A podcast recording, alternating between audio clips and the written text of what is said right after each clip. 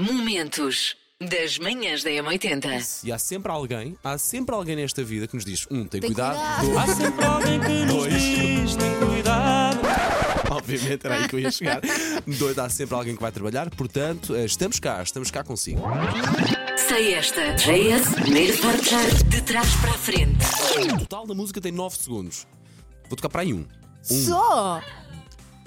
Olha, até a nossa produtora está espantada com esta Sabe tua qual- decisão. Sabes qual é a música, Margarida? É, é porque, até porque é demasiado Pronto, mas a fácil. Margarida, não tocas um, tocas dois. É... Vá, vamos a isto então, vá.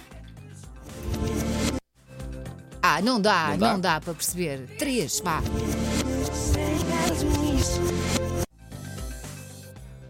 Agora já dava. A a Margarida Mo- Moura é a minha testemunha. O meu palpite é Climby Fisher, Love Changes Everything. It's a Clemmy Fisher.